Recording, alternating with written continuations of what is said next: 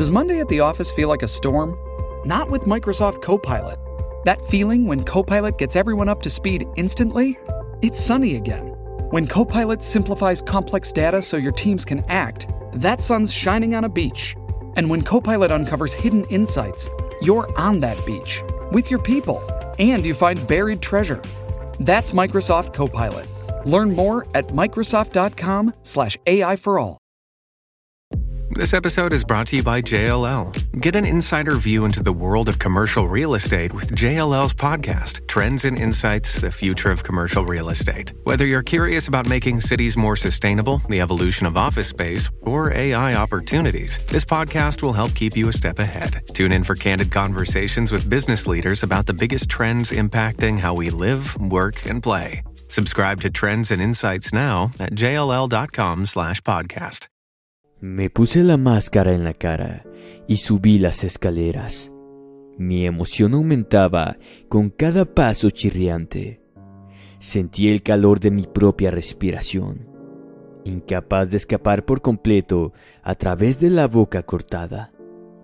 Cuando llegué a la cima, abrí la puerta del sótano y eché un vistazo a la sala a través de dos orificios redondos. Ella no estaba ahí pero yo sabía dónde estaba. Podía oír correr el agua del grifo. Ella estaba en la cocina. Me quité los zapatos y caminé lentamente con cuidado a través del piso de madera dura. La corriente de agua corriendo se hizo más fuerte y luego escuché el sonido de alguien hablando. Di unos pasos más tranquilo. Ella estaba escuchando música en los altavoces. Asomé la cabeza por la esquina y ahí estaba ella, en el fregadero, con su largo cabello negro recogido con un moño. Tomé una respiración profunda.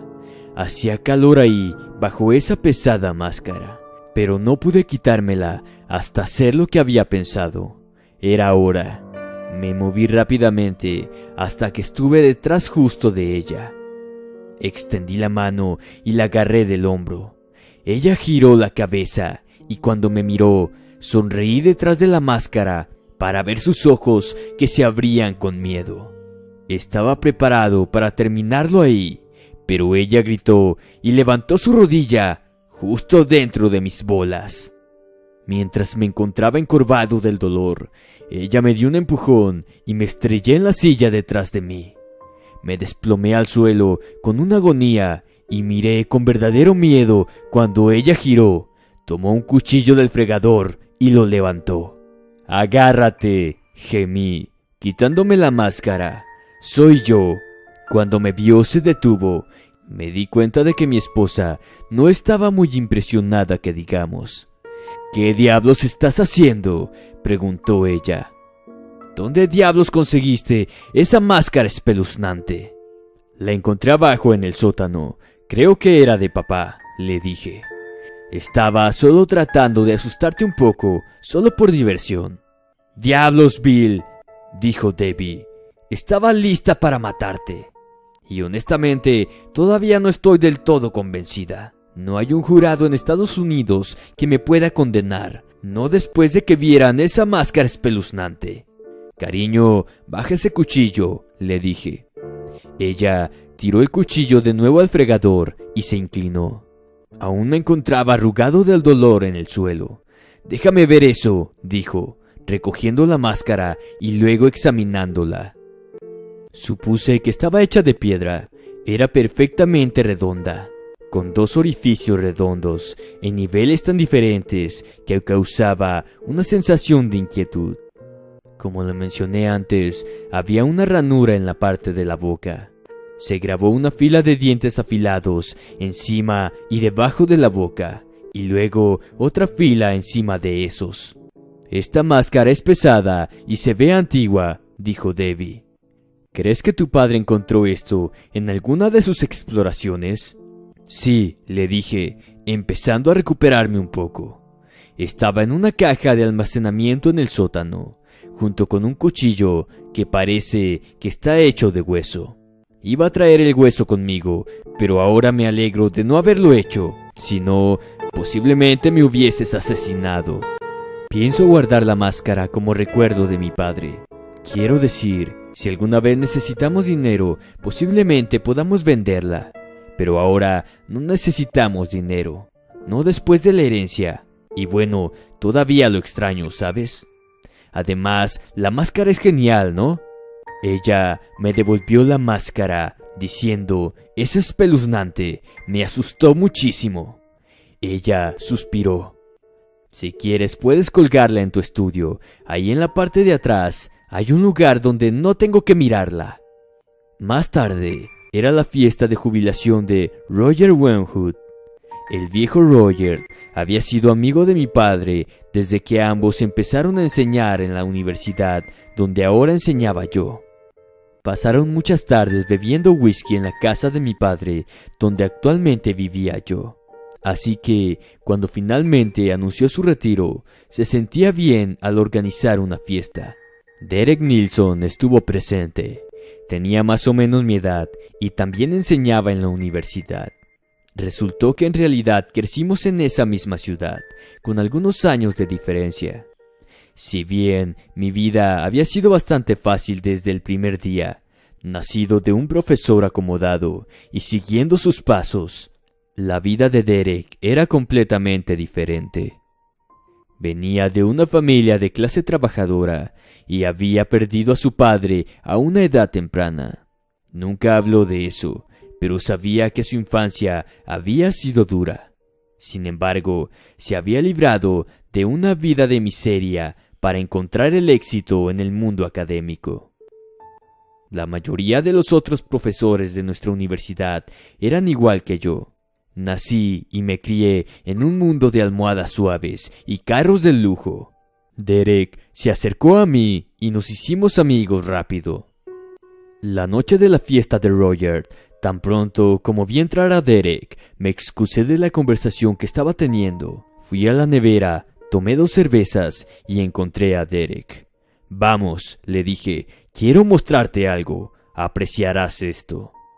Derek tomó la cerveza y le quitó la tapa con un encendedor. Claro, amigo, dijo.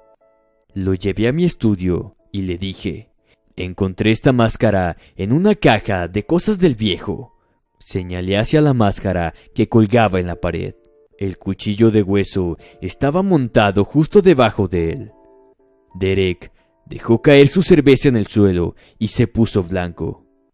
¿Es esta una especie de maldita broma enferma? exigió. ¿Qué? ¿Qué quieres decir con una broma? La expresión de miedo en el rostro de Derek me hizo sentir a mí también miedo. La máscara es inquietante, pero no es tan aterradora como la ves. Necesito sentarme, dijo Derek. Claro, amigo, le dije, girando una silla del escritorio hacia él. Lo siento por eso, no quise asustarte, solo pensé que te encantaría esta aterradora máscara. Derek me miró con intensidad. Dime ahora mismo si esto es una broma. Nunca te hablé de esto, pero tal vez lo hayas descubierto de todos modos. No sé qué quieres decir, le respondí. Necesito una bebida. Seguro, ahora te la traigo. Mientras salía por la bebida, vi cómo Derek miraba la máscara con desconcierto. Pasé por encima de la cerveza derramada y me dirigí al gabinete del licor. Debbie estaba ahí hablando con alguien. Estaba empezando a sentirme un poco mareado y las cosas se estaban difuminando. ¿A qué hora te fuiste? preguntó Debbie. Le respondí que le había mostrado la máscara a Derek, pero que no había salido bien. Realmente deberíamos deshacernos de esa cosa. Es espeluznante, me contestó mi esposa. Di un asentamiento vacante y volví a mi estudio.